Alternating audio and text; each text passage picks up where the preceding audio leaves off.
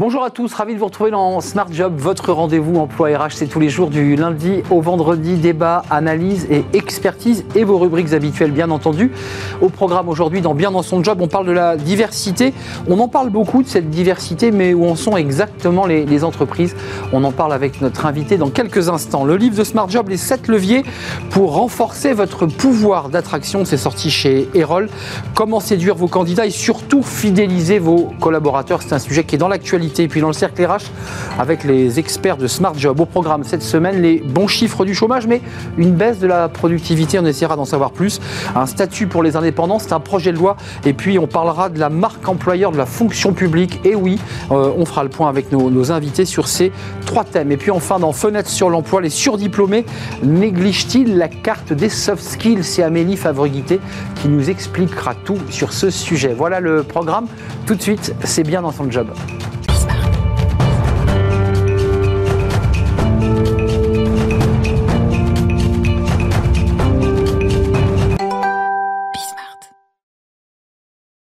Bien dans son job et on va parler d'un sujet dont on a beaucoup parlé sur ce plateau, euh, la diversité, euh, mais où en sont exactement les, les, entreprises sur ce sujet?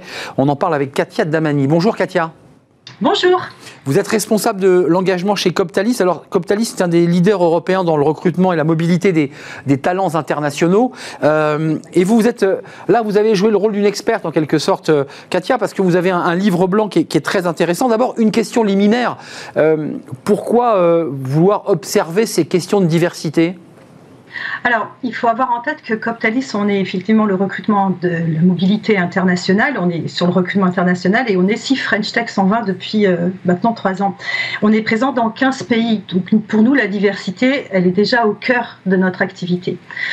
Euh, on a voulu s'intéresser à ça puisque en étant au cœur des recrutements et aussi euh, de la mobilité internationale, on, est évidemment attentif à l'évolution du monde du travail. Et ça fait partie euh, des grandes informations et des grands moments forts. Aujourd'hui, on est dans une phase où on se rend compte que la diversité est devenue une nécessité. Un mot quand même sur votre définition. C'est intéressant qu'on parte évidemment sur un diagnostic partagé.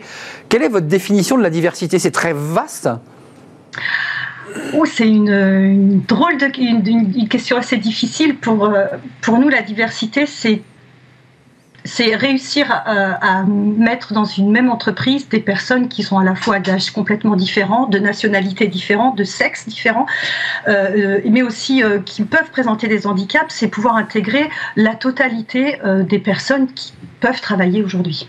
Alors, on va regarder ensemble quelques chiffres, comme ça, ça permettra d'avoir un, aperçu de votre livre blanc. Euh, Katia, euh, 44% des entreprises interrogées, à travers votre livre blanc, comptent plus de 10% de profils issus de la diversité parmi leurs collaborateurs.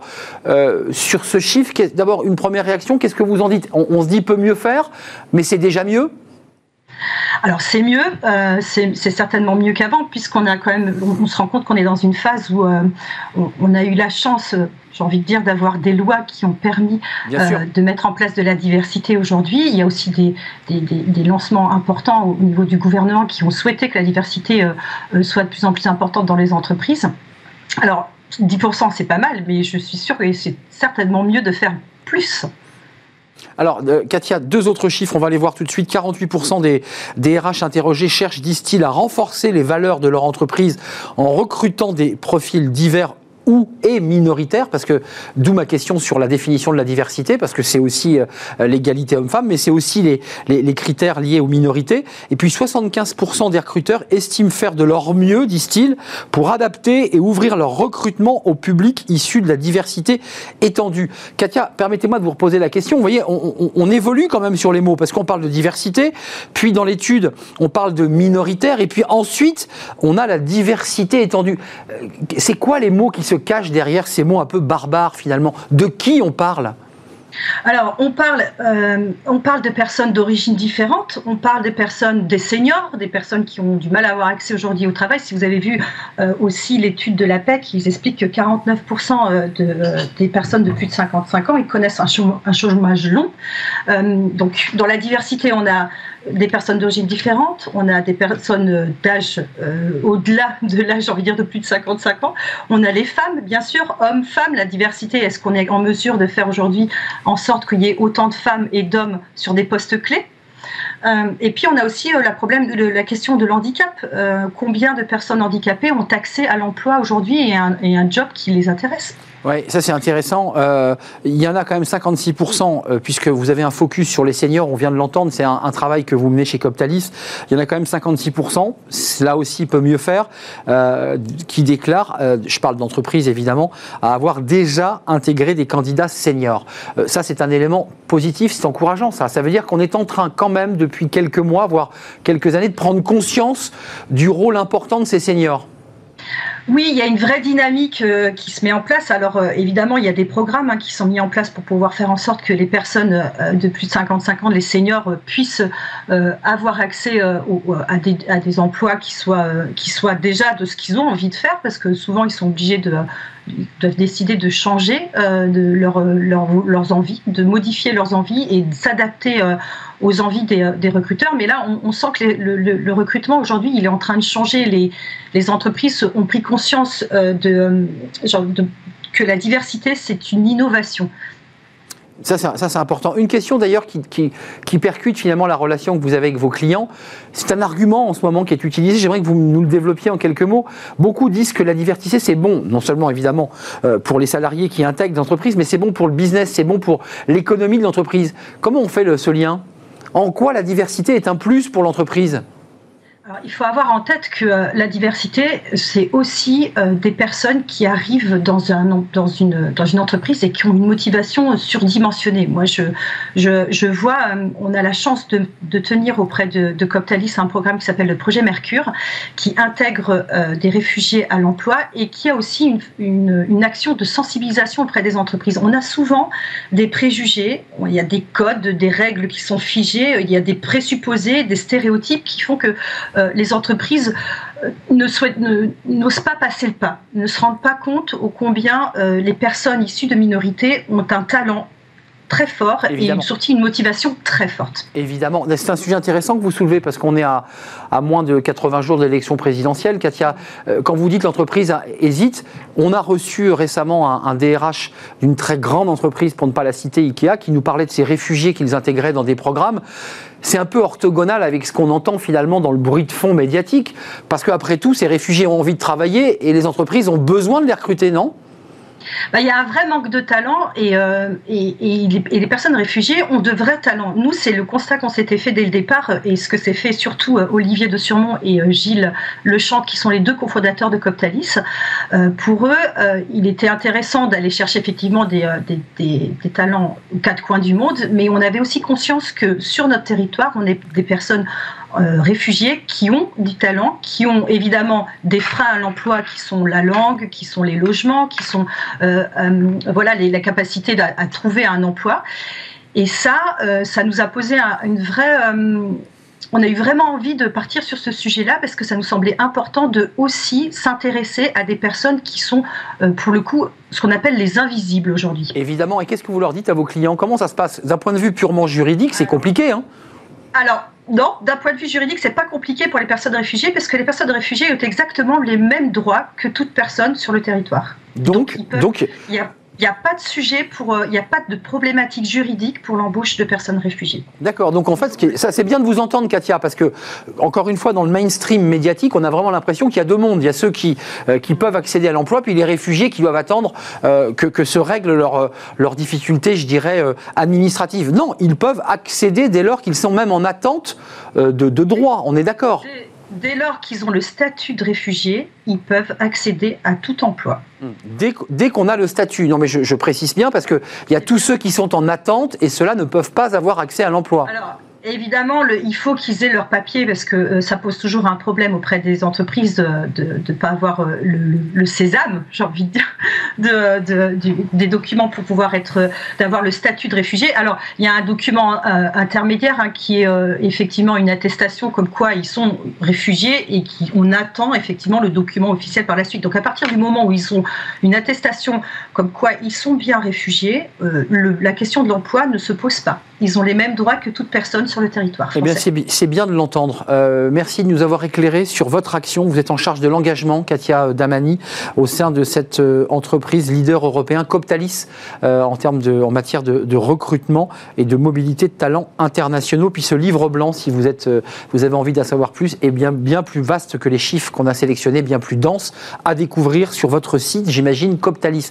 Merci, Katia.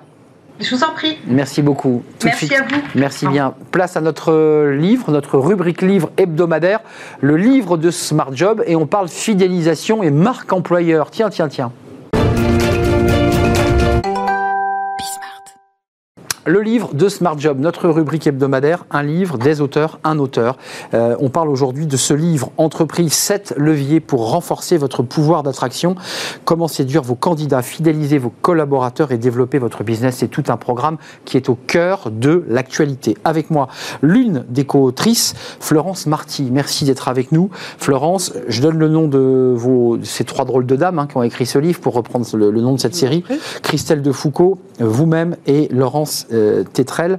Euh, vous êtes, vous, dirigeante d'Ancarel et co-auteur donc, de ce livre. Ce qui est intéressant, c'est que vous traitez d'un sujet dont on parle beaucoup. Oui. Euh, beaucoup, beaucoup. Oui. Et vous, vous, faites des propositions, alors, finalement, assez déroutantes et innovantes. C'est un peu ça l'esprit du livre, parce que la thématique, on la connaît. Oui. La marque employeur, c'est vieux comme l'histoire de l'entreprise. Oui. fidéliser aussi. Oui. Qu'est-ce que vous apportez de plus dans ce livre? Alors effectivement, vous faites bien de le dire, merci évidemment pour votre invitation, vous faites bien de le dire, la marque employeur, c'est un concept qui est ancien. Aujourd'hui, ce qu'on voit, c'est qu'on arrive à une limite dans les entreprises en termes d'attraction et en termes de fidélisation. C'est clair. On a euh, des cycles de vie dans l'entreprise qui se sont considérablement raccourcis, les gens partent en fait. On ne passe plus, euh, même pas forcément 5 ans dans les entreprises. Hein. Après 4-5 ans, on commence à se poser la question. C'est pas la grande démission, c'est pas le phénomène de grand. Un peu, non?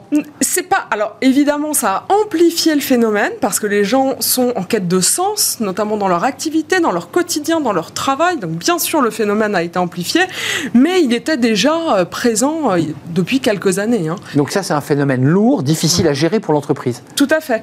En fait, ce qui se passe, c'est que historiquement, les, salariés rentraient dans les entreprises et puis euh, faisaient leur carrière. C'est vrai. En fait. Et puis euh, attendaient finalement les opportunités. Il y avait une patience hein, de la part des collaborateurs qu'on n'a plus aujourd'hui. Aujourd'hui, les, les salariés, peut-être euh, du fait du chômage, je le pense, du fait que les entreprises aujourd'hui ne peuvent plus faire cette promesse hein, de carrière sur 15 ans, 20 ans ou même sur toute la vie professionnelle. C'est le monde de l'incertitude. Il y a un monde de l'incertitude et l'idée que chacun peut prendre finalement en charge sa propre carrière. Donc la thèse de ce livre, c'est de dire finalement la marque employeur, il faut l'inventer autrement, parce que les organisations sont en train d'être bouleversées avec un point particulier, j'aimerais vous entendre parce que c'est passionnant, c'est que euh, non seulement les managers ont à gérer des salariés, mais ils ont de plus en plus à gérer des indépendants. Alors oui, c'est une des originalités du livre, il y en a encore une autre.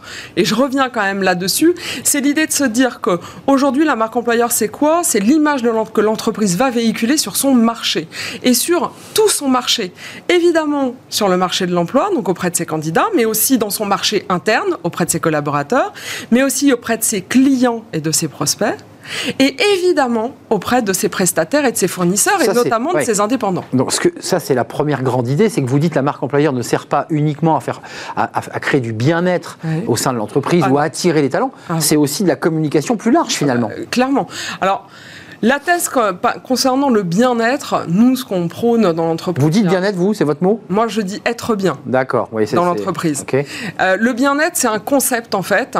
Euh, c'est presque une idéologie. Être bien dans une entreprise, c'est un objectif tous les salariés, tous les collaborateurs doivent être bien dans leur entreprise. On connaît personne qui va dans une entreprise pour dire j'y vais pour être mal, quoi. Exactement. Si ce n'est qu'il y a des entreprises qui proposent des conditions de travail où les collaborateurs ne peuvent pas être bien.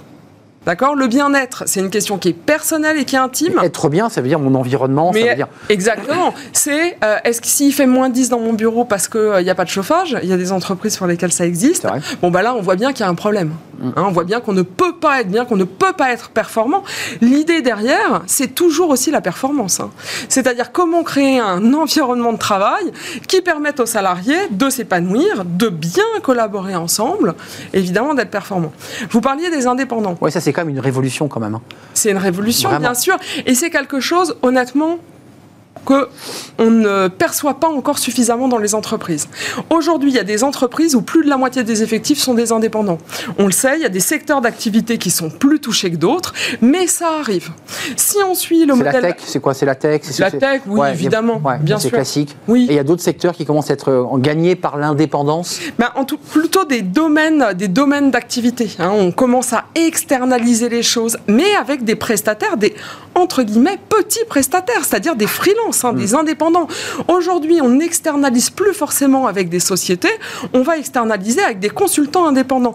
C'est très nouveau. Ça vient d'où? Ça vient directement du statut auto-entrepreneur. Évidemment qui a complètement libéralisé le travail et le travail indépendant. Et si on suit le modèle euh, américain, d'ici 5, 10, 15 ans, il y a peut-être 35, voire 35%, voire davantage encore d'indépendants sur le marché. Mais euh, si, je vais au bout de votre logique, ça veut dire que le monde du travail se dérégule euh, mais qu'on est resté finalement avec un code du travail du XXe siècle, avec des règles de, lien de subordination, et que le manager, il doit gérer à la fois des salariés et des indépendants. Mais pour l'indépendant, pour rester dans la thèse de votre livre, quelque part, la marque employeur, il s'en fiche, lui, dans une relation de client. L'indépendant s'en fiche de la marque employeur? C'est une question. Alors, je, sens que je vais me faire tirer les oreilles. Oh là là. Je, vais vous retourner la question. Est-ce qu'à votre avis, à votre avis, l'entreprise s'en fiche de ce que peut dire l'indépendant sur son entreprise? Sûrement pas. Parce que c'est ça la marque employeur. La marque employeur, c'est pas comment est-ce que l'indépendant, comment est-ce que l'indépendant vit la relation, c'est comment il va la communiquer à l'extérieur. Vous savez, moi je suis comme euh, Christelle de Foucault, euh, qui est une influenceuse euh, sur LinkedIn. Top Voice, d'ailleurs, je le dis, 2022. Donc elle fait vraiment partie. C'est une figure de LinkedIn. Tout à fait, depuis de très nombreuses années. Aujourd'hui, les indépendants sont très très présents sur les réseaux sociaux. sur LinkedIn, mais aussi sur Insta et aussi sur Facebook. Se dire que la communication aujourd'hui, la communication, elle est elle échappe totalement aux entreprises aujourd'hui. Il y a certaines personnes estiment que 80% de la communication des entreprises leur échappe parfaitement. Parce que c'est les ambassadeurs qui disent mal les choses. Enfin. Ce sont alors, les ambassadeurs. Ces ambassadeurs, on croit que ce sont que les collaborateurs, mais ce ne sont pas du tout que les collaborateurs. les clients, bien ce sont évidemment les clients, évidemment les anciens candidats, évidemment les anciens collaborateurs, mais aussi tous les indépendants qui euh, ont pris le sujet des réseaux sociaux parfois bien plus encore que les salariés, qui sont très présents et qui peuvent, eux, communiquer. À titre personnel, je communique énormément sur un client historique à moi que j'adore avec lequel je ne suis plus en relation parce que euh, il se trouve qu'on a. Vous communiquez en bien, enfin je vois sourire. Je communique en bien. Vous l'aimez toujours. Je communique en bien et, je l'aime toujours et je le soutiens et c'est important pour lui. C'est-à-dire qu'à un moment donné, ces indépendants qui sont parfois des anciens collaborateurs, hum. d'où l'idée aussi de bien se quitter. Hum. On en arrive au offboarding. On en arrive Le bon traitement de la séparation. Le bon traitement de la séparation à deux égards. Un, bah, déjà d'un point de vue humain déjà se dire ça. la marque employeur, c'est pas non plus que un, concept pour récolter du business. C'est aussi à un moment donné se dire comment est-ce que moi je peux être une entreprise responsable. C'est du bon sens humain, quoi. on traite bien les gens, même quand on se sépare. On va essayer. Ouais, c'est comme, euh, comme, dans un divorce. Il faut essayer de faire en sorte que les choses se passent bien. Voilà. Pourquoi est-ce que ça se passe pas toujours bien? Dans une relation de travail, c'est comme dans une relation personnelle, vous le dites très bien, vous parlez de divorce, c'est un peu ça. Il y a énormément d'émotionnel, y compris au niveau professionnel. Évidemment. Et l'émotionnel, il est aussi bien du côté du collaborateur que du côté du manager, ce qu'on a tendance à vraiment négliger, que du côté des ressources humaines, qu'on ignore parfaitement. Hmm. Sachez que... Ça, c'est l'ancienne DRH qui parle. Hein. Bah, c'est bien sûr. Euh, c'est... Euh, très difficile humainement de gérer le départ euh, de quelqu'un et on n'a pas le droit de se plaindre en tant qu'RH quand on le fait. Parce que celui qui vit le départ, eh bien, c'est l'autre. Et pourtant, il y a une réalité qui est une réalité émotionnelle. C'est très difficile de faire souffrir quelqu'un. Évidemment, et surtout de lui annoncer que c'est terminé. Bien sûr. Parce qu'il y a un caractère déceptif, émotionnel, douloureux. Et c'est très difficile d'accepter qu'il s'en aille. Mmh, mmh, C'est-à-dire que c'est pas seulement. Aujourd'hui. Hein. Aujourd'hui, c'est plus seulement demander à quelqu'un de quitter l'entreprise, c'est aussi accepter qu'il parte. Et là, il y a une phase émotionnelle, hein, il faut le dire. Hein. On se sent trahi en tant qu'employeur. Les managers qui se sont énormément investis mm. auprès de leurs collaborateurs pour développer leurs compétences, etc. Mais ils n'ont pas du tout envie de les voir partir ailleurs. Hein. Euh, Florence, quand même, ça, aurait, dû être d'ailleurs ma première question, mais euh, trois actrices qui connaissent parfaitement cet univers, qui sont des spécialistes, on vient de les citer, mm. euh, destiné à qui ce livre? Sur quel diagnostic vous vous êtes dit toutes les trois autour d'un verre Il faut impérativement l'écrire ce livre parce que vous aviez une cible, vous saviez à qui vous parliez. Alors on a une cible, bah, la cible, elle est quand même extrêmement large. C'est évidemment les RH, évidemment les managers, évidemment les dirigeants d'entreprise, mais en fait on s'est rendu compte au fur et à mesure où on avançait dans l'écriture du livre que ça sert à tous les collaborateurs à savoir aussi qu'est-ce qui se passe finalement euh, dans les coulisses des entreprises. Bien sûr. Parce qu'il y a énormément de questions au niveau RH, au niveau managérial que les collaborateurs ignorent parfaitement et qui sont des questions qui sont parfois très difficiles à aborder pour les entreprises et il est bien difficile de trouver des réponses. Quand on parle de gestion de carrière, par exemple, les collaborateurs voient la gestion de carrière d'un point de vue individuel, de leur point de vue personnel. Ils ont bien raison. Normal. D'accord? Mais il y a vraiment des coulisses. c'est vraiment un casse-tête. C'est vraiment une d'une complexité infinie, hein, la gestion de carrière pour les entreprises. En conclusion, votre livre nous, éclaire aussi sur le fait que l'entreprise n'a plus le choix que de, se transformer. Sinon, elle perdra ses collaborateurs ou elle n'arrivera pas à recruter. Les deux sont intimement liés. Ben, en fait, l'idée aujourd'hui, c'est que si euh, on veut exister sur le marché de l'emploi, c'est-à-dire en tant qu'entreprise, euh, nous on appelle ça un employeur de marque, eh bien évidemment, il va falloir développer une belle marque employeur. Et il va falloir communiquer. Ça va être le seul moyen d'attirer moi, je crois. Vous avez bien inversé, hein Être bien, bien-être, euh, employeur de marque, c'est intéressant. Employeur marquant, marquant, aussi. Et l'employeur marquant peut l'être positivement ou négativement. Ce que je crois véritablement, c'est que le prochain marché le plus concurrentiel dans les dix prochaines années, c'est le marché de la compétence. Mm. C'est ça qui va distinguer et qui va permettre aux entreprises de se distinguer et de rester compétentes. Et pourquoi? Parce que les entreprises, d'un point de vue économique, ont impérativement besoin de s'adapter. Et on ne peut pas s'adapter si on n'a pas les compétences, soit en interne, soit les ressources en externe. Merci en tout cas d'être venu nous éclairer sur tous les axes forts de, ce livre sans l'avoir spoilé, pour dire comme les jeunes. Ah bah euh, c'est pas spoilé. Sept leviers pour renforcer votre pouvoir d'attraction. Christelle Lefoucault, Florence Marty, Laurence T. Tétrel, je l'ai bien dit. je l'ai bien dit. Euh, et c'est aux éditions Erol avec cette belle couverture que vous venez de découvrir. Merci d'être venu euh, nous rendre visite. Merci à vous. Et, bon vent. Votre livre est sorti le 27 janvier dernier. Hein. Il est sorti le 27. Et si je peux me permettre, allez-y. On a aussi une conférence avec Christelle Defoucault pour toutes les entreprises qui veulent être des employeurs de marque. Elle est où? Qui s'appelle euh, Marque Employeur, même pas peur. Bon. Et ça, va falloir nous contacter. Allez donc sur LinkedIn, vous savez de, quoi on parle. C'est votre réseau à vous, les, chefs d'entreprise. Merci à vous.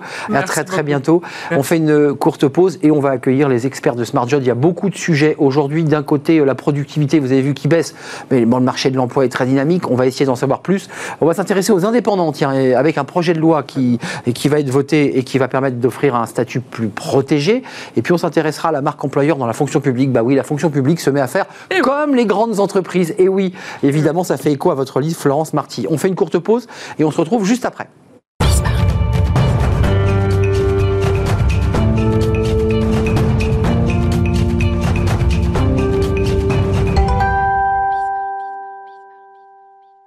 Le cercle RH, notre débat et les experts de, Smart Job pour euh, balayer un certain nombre de sujets passionnants. Euh, moins de chômage, alors ça on l'a dit et répété parce que les chiffres sont très très bons évidemment, il y a une dynamique, mais, mais, mais est arrivé une, des études euh, sur la baisse de la productivité étudiée par les économistes. Alors que se passe-t-il? Est-ce que c'est l'effet télétravail qui aurait... On va en parler avec nos, invités. On va s'intéresser aux indépendants parce qu'ils prennent de plus en plus de place et leur statut va être protégé par un, un projet de loi. On va en parler évidemment. Et puis ça c'est à la fin de l'émission, on s'intéressera à la marque employeur. Bah oui, la fonction publique s'y met. Euh, comme les entreprises, eh ben, ils veulent attirer des talents, ils n'y arrivent pas, alors ils font une marque employeur. Euh, ça, c'est Amélie de Montchalin, la ministre en charge de la fonction publique, qui y va avec des campagnes, avec des éléments. Et ça, c'est très intéressant et ça dit beaucoup de choses finalement de cette petite révolution, peut-être, peut-être, euh, dans la fonction publique. Marine Balançard est avec nous. Bonjour Marine. Bonjour. Ravi de vous accueillir. Vous êtes une des expertes de, de Smart Job, directrice générale du cabinet Ariséal. Merci d'être là. Euh, Pierre Guillet est avec vous. Bonjour Pierre. Bonjour. Vous êtes euh, le CEO, donc le, quoi, le PDG, on peut dire Oui. Hein président. président. Hmm. Le président d'Esion, membre des entrepreneurs et dirigeants chrétiens. Et vous étiez venu nous parler de vos actions, notamment euh, auprès de, détenus qui travaillent pour votre entreprise. On en avait parlé sur ce plateau. Et puis Cédric Pironneau est avec nous. Bonjour Cédric, directeur général de SPV Assurance avec un S. on, va, on va tout de suite rentrer dans le vif du sujet. Vous avez vu que le chômage baissait. On va voir les chiffres. Un chômage. on n'est pas, pas encore au plein emploi, mais les chiffres sont très très bons, évidemment. sauf qu'au même moment, on découvre eh bien, que la productivité est beaucoup moins bonne qu'imaginé. Est-ce qu'il faut y voir un, quoi, un effet télétravail? D'abord, vous les validez? Commençons tiens, par Cédric, parce que c'est l'assurance. Vous observez ces chiffres de productivité dans le tertiaire, j'imagine. Vous l'avez constaté, vous, qu'il y avait une petite baisse de productivité? Alors, la productivité en elle-même, non. Euh, en revanche, l'arrêt de travail, oui. On a vu un arrêt de travail qui a explosé. Les arrêts de travail, on va chez le médecin et on s'arrête Oui. D'accord. Ouais, Ça, 2021 a été une année noire. Euh, comme on a un rattrapage des frais de santé. Hein, euh, on a moins consommé en 2020. Évidemment, on était confiné. 2021, en revanche. Et on se fait plaisir, on va chez le médecin.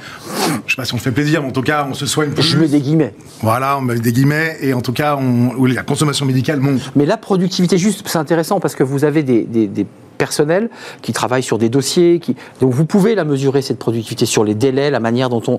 Est-ce que vous avez vu des baisses par rapport aux chiffres indiqués qui seraient de moins de, moins de points? Chez SPV, non. Je dois dire que non. Euh, alors après, en plus, bon, je trouve que c'est un élément, enfin, c'est difficile à mesurer. Euh, en tout cas, nous, chez nous, on n'a pas d'élément de critères euh, précis pour ça, de dire est-ce qu'elle baisse, est-ce qu'elle monte? Voilà, donc là-dessus, je serai un peu mesuré. Pierre Guillet, alors bon, c'est pour ça que je précisais aussi vos activités un mhm. peu particulières avec des, des, des, produits particuliers qui sont confectionnés en partie dans, dans des centres de détention. alors c'est compliqué de poser la question parce que le télétravail, bah, de fait, les personnes qui travaillent sur vos produits sont, euh, sont loin puisque vous allez les visiter en prison. Mais cette question de, on augmente, le chômage baisse d'une manière considérable, il y a une reprise économique incroyable, mais au même moment, paf, ce chiffre tombe.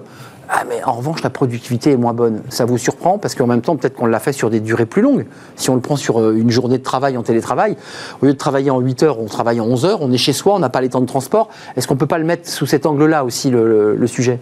Moi, je pense que ce sont des chiffres globaux et qu'il convient plutôt d'essayer d'analyser par euh, type d'activité et par type d'entreprise. Euh, on parle de, mon, de mon histoire et de mon aventure en prison. Euh, avec Jésus, il hein, faut le rappeler. Avec Jésus, et, oui. Et là, par exemple, la justice a décidé de fermer l'établissement dans lequel j'ai mon atelier pendant un mois. Comme ça. comme ça, du jour au lendemain. Donc là, on est privé de ressources, donc la productivité, bah, il n'y en a plus. Pour quelle, pour quelle raison d'ailleurs Parce qu'il y avait quelques cas de Covid, il fallait tester tout le monde. Et, l'administration ne pouvait pas se permettre de le faire? Si, mais, mais pour le faire, ils ont arrêté l'activité. Donc nous, on, est dans l'économie de marché, on a des cycles, euh, on a des commandes à honorer. Oui, là, vous, là, vous êtes impacté directement par une baisse de productivité. Donc, là. donc ça, c'est un cas euh, concret, mais peut-être un peu isolé. Euh, à côté de cela, moi, je, je pense qu'il y a une donnée qui est intéressante, c'est quand même tout l'argent que l'État a mis dans l'économie pour soutenir euh, des emplois mmh. qui sont aujourd'hui encore là et qui seraient peut-être pas là si on n'avait pas mis tout cet argent. C'est le quoi qu'il en coûte. Hein. Il y, a beaucoup d'entreprises qui sont fragiles, soutenues, un peu sous perfusion. Et euh, aujourd'hui, c'est pour ça que je pense qu'il faut être méfiant sur ces, chiffres très globaux euh, qui mmh, veulent pas. Oui, il faut, vraiment analyser ça, à mon avis, très très. Je mets, je mets les pieds dans le plat parce que certains, certains mauvais esprits vont dire mais vous voyez bien, on avait raison. Euh, on a fait baisser le chômage. Le quoi qu'il en coûte, c'est la politique du gouvernement qui a permis de sauver ces emplois et même de relancer l'économie. Mais, en fait, c'est le télétravail qui, montre que les salariés sont pas productifs ou pas assez productifs. Est-ce que vous y voyez comme ça un petit peu cette espèce de, de, main invisible de ceux qui voudraient dire le télétravail Attendez, on revient dans l'entreprise.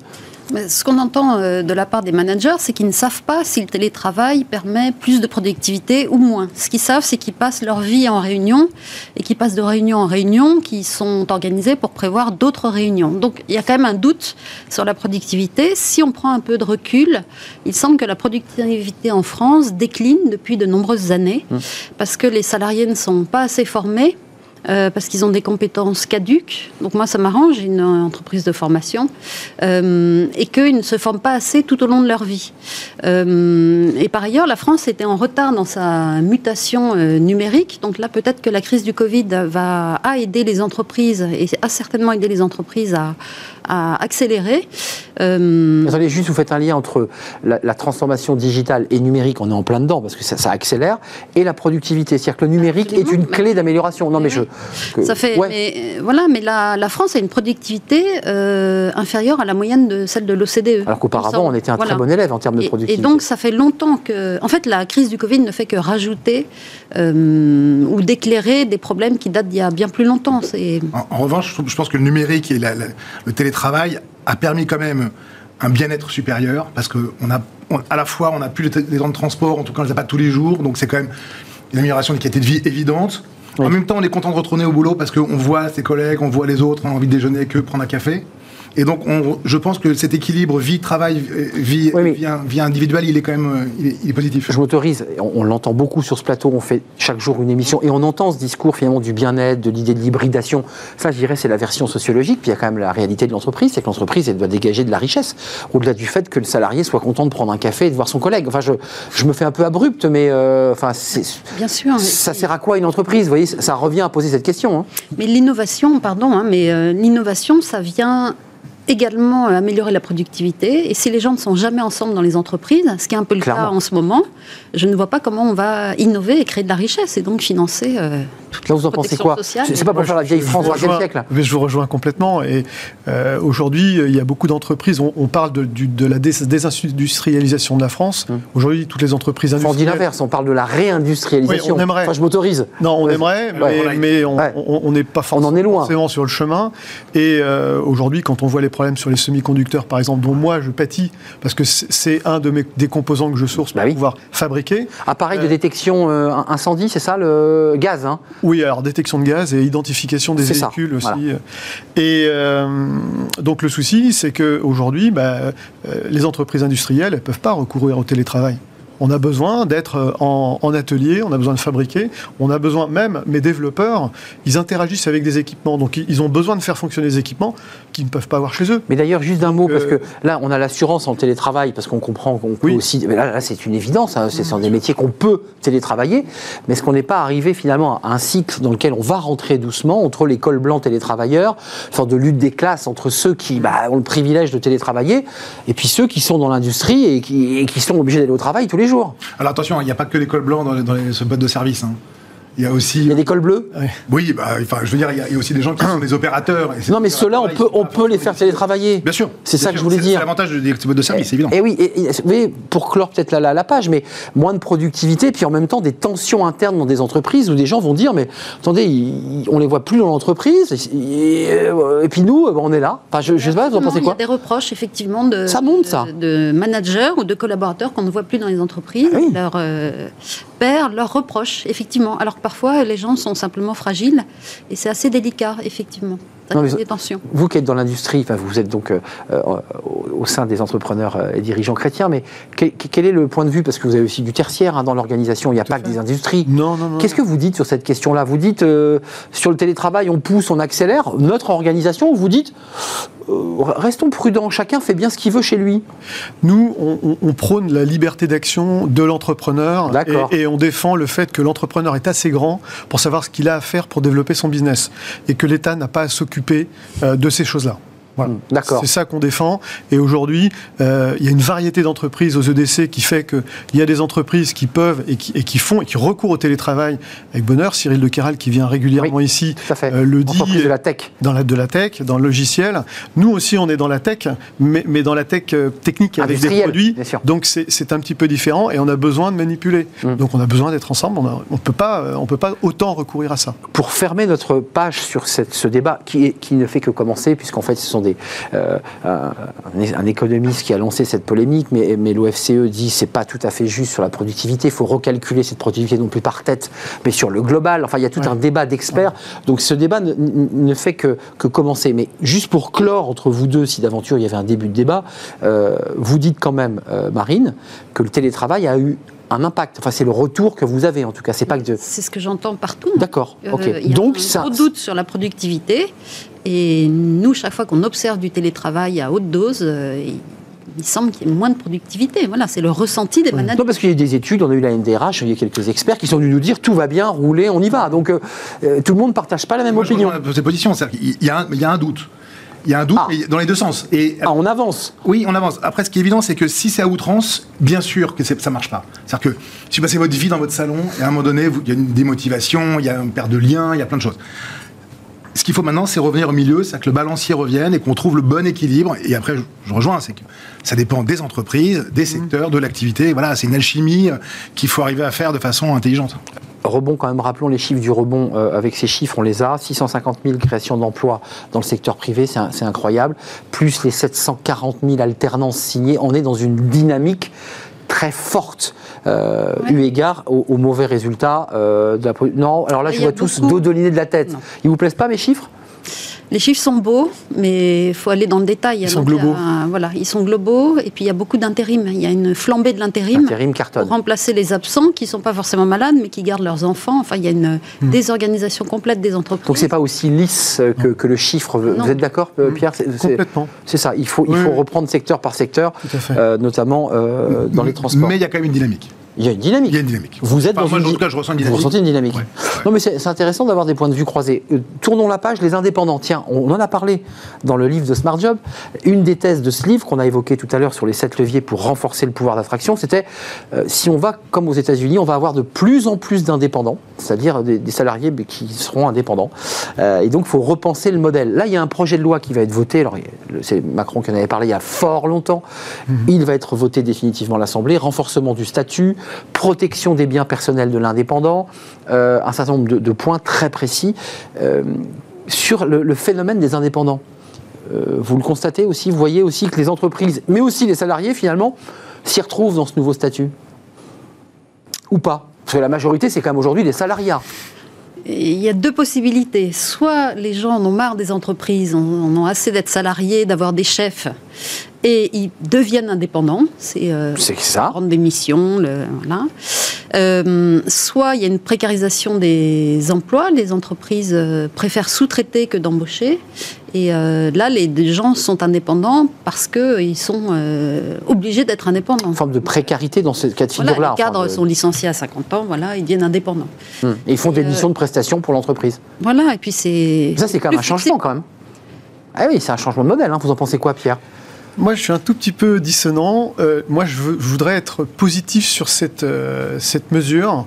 Dans la, enfin, je, pense. La loi est bonne, hein, enfin, elle est plutôt saluée. Hein. Moi, je pense que c'est bien. Je, le, projet de loi. Elle n'est pas financée. Elle n'est pas financée, c'est vrai. Il y a un débat sur le financement, notamment sur l'assurance chômage. Les indépendants ne cotisent pas. Ouais. Enfin, il faut quand même préciser, Marine, pour ceux qui nous regardent, on a fait l'émission cette semaine, que ce sera une, un forfait euh, d'assurance chômage qui ne correspondra pas à, au quota qu'à un salarié lorsqu'il quitte son emploi, on est bien d'accord. Hein, de toute façon, aujourd'hui, ils n'ont quasiment rien. Ils n'ont rien. Donc ils auront 800 euros, pour, pour, le dire simplement, à peu près 800 euros, euh, si la loi est, votée en, l'état. Quand on est chef d'entreprise, on n'a pas grand-chose. Hein. Vous, vous avez rien. Rien. Enfin, à moins d'avoir cotisé. Donc aujourd'hui, je pense que l'indépendance, c'est intéressant pour les jeunes parce que ça leur permet de rentrer dans l'entrepreneuriat et de se lancer dans, un, dans une activité pour éventuellement après créer des emplois.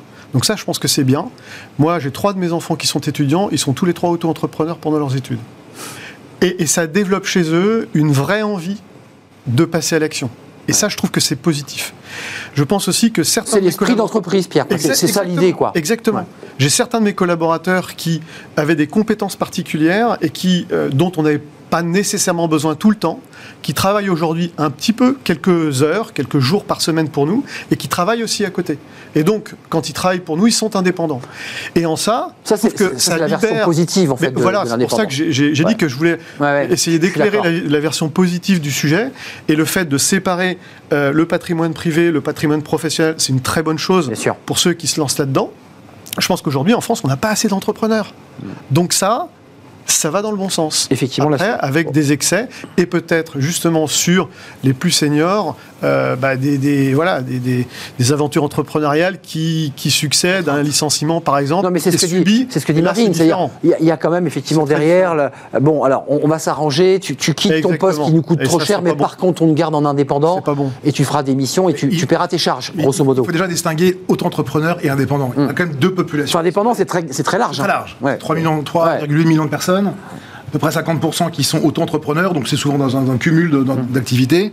Dont un million n'ont pas de revenus. Voilà, et, et, les autres 50% qui sont des vrais indépendants, artisans, commerçants, professions libérales. Nous, c'est un, mmh. un, secteur qu'on assure beaucoup, donc on les, vraiment qu'on les connaît bien. Mmh. L'auto-entrepreneur, c'est un petit peu différent, et, c'est souvent le cumul. Mais après, je vous rejoins, c'est que c'est pareil, c'est dans la dynamique d'activité. C'est que je crée une activité, je, je, me lance. Mais juste sur la philosophie d'une société, notre modèle social, est, depuis 45, est bâti sur le salariat, globalement, sur le CDI, qui est le, le contrat maître, qui permet d'aller euh, avoir un emprunt à la banque et, ainsi de suite, ce qui n'est aujourd'hui pas encore le cas pour les indépendants. Mais est-ce qu'on est en train de changer de modèle? Est-ce que l'entreprise se dit à partout, je vais avoir un, tronc commun de collaborateurs euh, au siège, puis je vais essayer d'externaliser encore plus. Est-ce que c'est une réflexion que vous menez ou vous dites, nous, on a besoin de, CDI, de gens liés à l'entreprise? Enfin, moi, on est plutôt dans une logique d'intégration et des, personnes et des, compétences. Donc plutôt le salariat. Mais, après, moi, je suis pas figé sur un modèle. C'est-à-dire que si après, il faut collaborer avec des indépendants parce qu'il y a une compétence, parce qu'il y a quelque chose en plus, pourquoi pas? C'est moi, c'est pas un sujet en fait. ça reste assez compliqué pour le manager parce que s'il doit à la fois gérer une équipe de salariés et qu'en plus il doit aussi gérer les indépendants, euh, enfin, c'est plus le même droit qui s'applique. Hein. L'indépendant, il, voilà, il vient quand il veut. C'est ce que fait un DSI tous les jours avec des prestataires euh, dans oui. équipe. Oui, c'est vrai, c'est vrai. on le connaît dans la tech, on le connaît euh, dans les SS2I où effectivement le type s'intègre, mais mm-hmm. j'ai l'impression quand même qu'il y a un, élargissement de, de, de l'indépendant un peu partout, quoi. Oui, c'est vrai. Les grandes entreprises maintenant ont plus recours aux indépendants, ce qui d'ailleurs questionne leur euh, politique d'achat, parce qu'avant c'était quasiment impossible de contracter avec une très grande entreprise, tellement il fallait de critères. Là, ils sont obligés de rabaisser leurs euh, critères pour s'ouvrir. Comment vous l'expliquez ça, Marine Balançard bah, parce que certaines compétences sont assez rares, donc euh, les indépendants ont l'air de se former beaucoup plus et d'avoir une espèce de veille euh, technologique et d'auto-formation permanente pour être au top. Et quand on est salarié dans une entreprise, on ne peut pas faire ça, on ne peut pas prendre une journée à ne hmm. pas travailler pour se former. Vous voulez dire qu'on s'endort un peu sur ses lauriers, finalement, le confort, la sécurité de l'emploi, bah, je sais pas, enfin c'est... Non, non, non, c'est que voilà, les, les indépendants gèrent par définition leur temps et donc ils ont cette capacité à se former, à rester au top du marché euh, plus qu'en entreprise. Donc tentant pour les grandes entreprises de s'appuyer sur les fameux talents qui n'arrivent pas à recruter finalement. Exactement. Euh, tournons-nous quand même vers l'autre sujet parce qu'il nous reste peu de temps et je voulais pas qu'on le manque celui-là, euh, qui, est quand même la, fonction publique se lance dans la marque employeur. Alors il y a tout un, processus de communication. Et, je vous pose la question abrupte. Hein, c'est la ministre Monchalin qui lance ce processus. On est dans la com de campagne présidentielle ou est-ce qu'il y a quand même à l'intérieur de cette fonction publique qui est très, qui est très diverse une réflexion sur il faut il faut impérativement faire notre évolution, sinon euh, ça marche pas. Comment vous regardez ça? Vous dites, vous applaudissez, vous dites tiens après tout la fonction publique, elle se met à faire comme les grands groupes, pas bête L'État est un employeur, donc à partir du moment où il est l'employeur, bah il, doit se vendre aussi pour attirer des gens. Après, un peu poussiéreux dans sa manière d'attirer les talents quand même. Hein. Justement, c'est donc un, dépoussiérage, une, une, communication qui se lance. Mais après, la vraie question derrière ça, c'est attirer les talents, oui, mais pour ça, il faut une vraie promesse, il faut une carrière, il faut un salaire, il faut des compétences. Et, là, là, il y a une question de fond sur la réforme de l'État et sur la façon de monter. Bah la rémunération, on a quand même, comme des, des, vrais. et aucune autonomie pour celui qui recrute, il hein, faut quand même le savoir, puisqu'il rentre en catégorie A, B, C, D, euh, et auquel cas, bah, vous êtes dans une boîte et vous en sortez pas. vous trouvez ça bien quand même en termes de, de com, et même de dire on assume le fait qu'il faut se réformer Parce que c'est ça que ça raconte aussi, non? Mais là, c'est vital pour la fonction publique, il y a quand même un gros déficit d'image.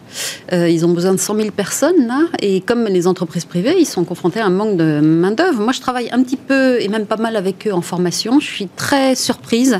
On a beaucoup de préjugés sur la fonction publique. Ils sont en fait ultra innovants, que ce soit en termes d'organisation, de management. Ils auraient beaucoup de choses à apprendre au privé parce qu'ils essayent beaucoup. Euh, ils se forment beaucoup. C'est juste. On est souvent très dur avec eux. Voilà, on est très dur avec eux et honnêtement, euh, ils sont très euh, surprenants dans le bon sens du terme et hmm. surtout dans l'innovation managériale, organisationnelle. Et donc, effectivement, ils ont d'énormes atouts pour attirer les personnes, mais le fait de rentrer de ne pas être bien payé, de ne progresser qu'à l'ancienneté, mmh. euh, que ce soit encore très hiérarchique pour la génération Y et les suivantes, c'est difficile à accepter. Et puis, il n'y a plus tellement de monde qui a envie de passer sa vie euh, dans une euh, organisation, dans la, dans la fonction publique. En fait, ça, ça n'attire plus la stabilité de l'emploi. Mmh. Voilà. Mais je, pense qu'ils ont beaucoup à communiquer. Ils communiquent sur l'audace, le sens, l'action. Exact.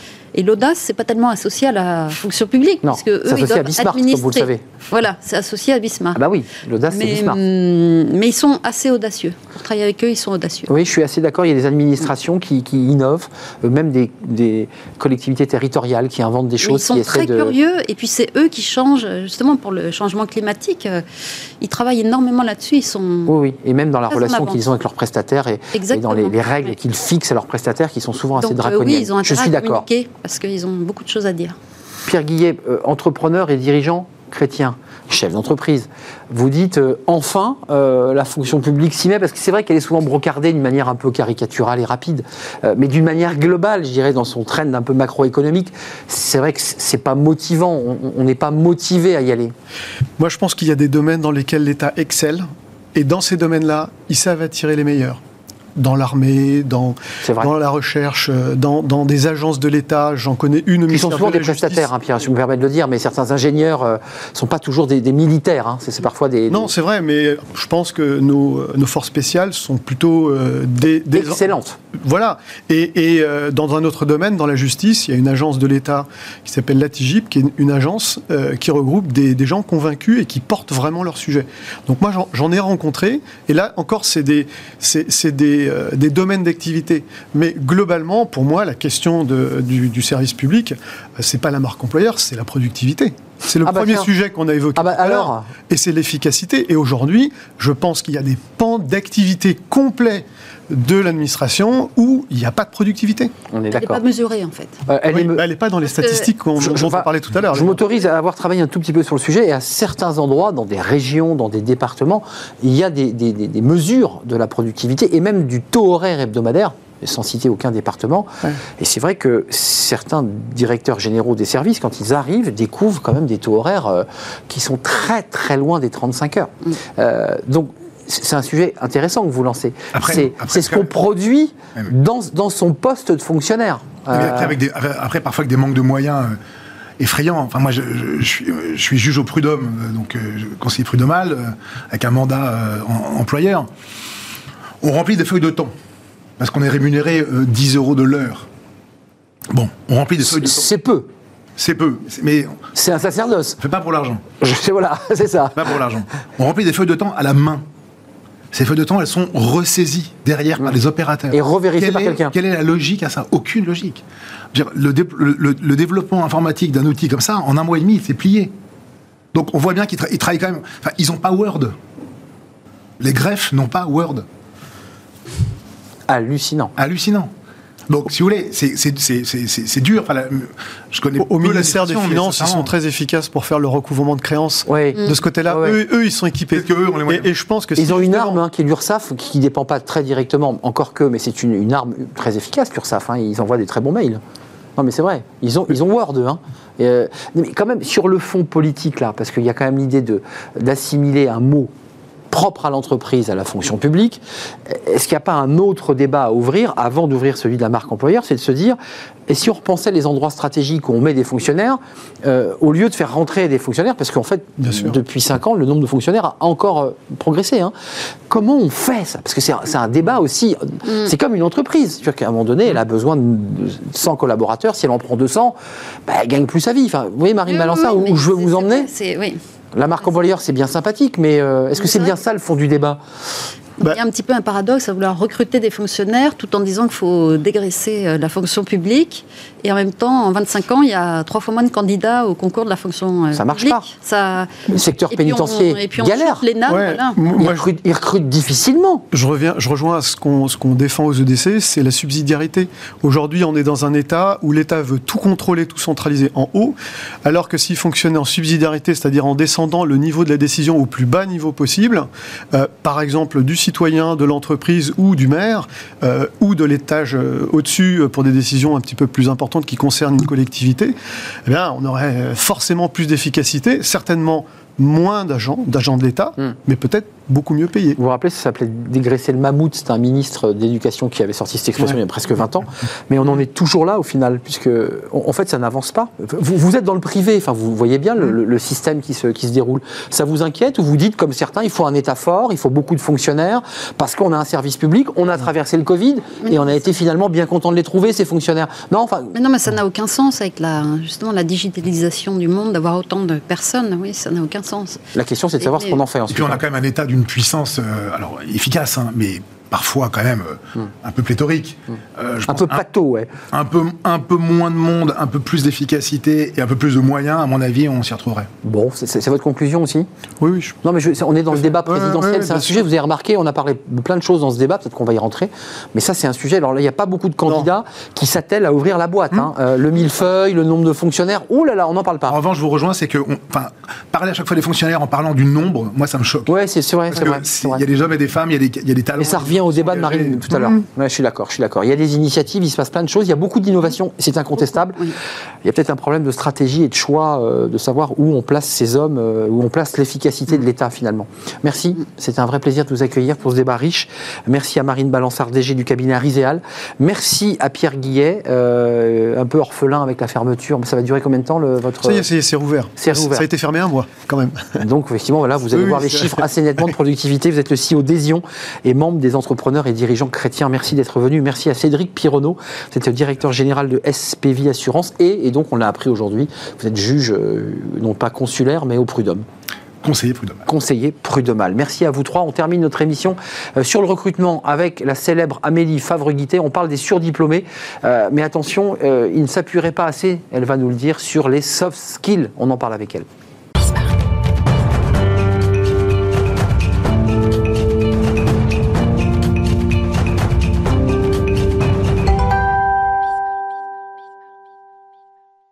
Fenêtre sur l'emploi et on accueille Amélie Favreguité. Elle est à distance aujourd'hui, on la salue, euh, cofondatrice de Talent Management. Bonjour Amélie. Bonjour Arnaud. Aujourd'hui, vous avez essayé de nous parler d'un sujet qui est alors très peu traité, euh, les surdiplômés, alors ceux, qui évidemment euh, ont, les bons diplômes et qui vont bien, mais finalement, ces surdiplômés ne, ne, jouent pas sur leurs soft skills. Quoi Parce qu'ils sont trop sûrs d'eux. Ils se disent, après tout, ça va passer avec mes diplômes, il n'y a aucun problème. Oui et non. Je pense qu'il y a aussi le fait qu'ils ont vu leurs parents galérer à ne pas avoir les jobs voulus parce qu'ils n'avaient pas les bons diplômes à l'époque et qu'ils se sont dit je veux pas connaître la même chose et je vais moi aussi euh, me surdiplômer pour être sûr de, m'ouvrir toutes les portes. Euh, concrètement, ça veut dire quoi? Ça veut dire qu'on on a quand même une augmentation des, diplômés qui a, qui a, largement progressé en 10 ans. On a de plus en plus de jeunes Bac plus 5. Oui, depuis 10 ans, ça a triplé le nombre de, jeunes qui sont euh, diplômés Bac plus 5 et ça fait que euh, qu'augmenter euh, d'année en année. Et j'ai justement lancé un sondage aujourd'hui sur LinkedIn pour comprendre pourquoi ils faisaient tous des surdiplômes. Et beaucoup me disent qu'en fait, ils, ont, ils ont vu leurs parents se faire refuser des promotions parce qu'ils n'avaient pas les bons diplômes ou parce que bah, de temps en temps, ils ont envie de changer de voie et qu'en cours de route, ils disent bah non, ce diplôme, il n'est pas pour moi, mais je vais quand même aller jusqu'au bout des choses avant de, euh, avant de, changer, d'aller vers un autre métier. Euh, il y a une étude intéressante du Britannique euh, Oliver Robinson qui, est assez intéressante sur, ces, sur ces jeunes. c'est 7 jeunes sur 10 nés entre 85 et 2005 les connaîtraient pendant 11 mois. C'est-à-dire c'est une période en fait un peu de transition. Vous pouvez nous en dire plus?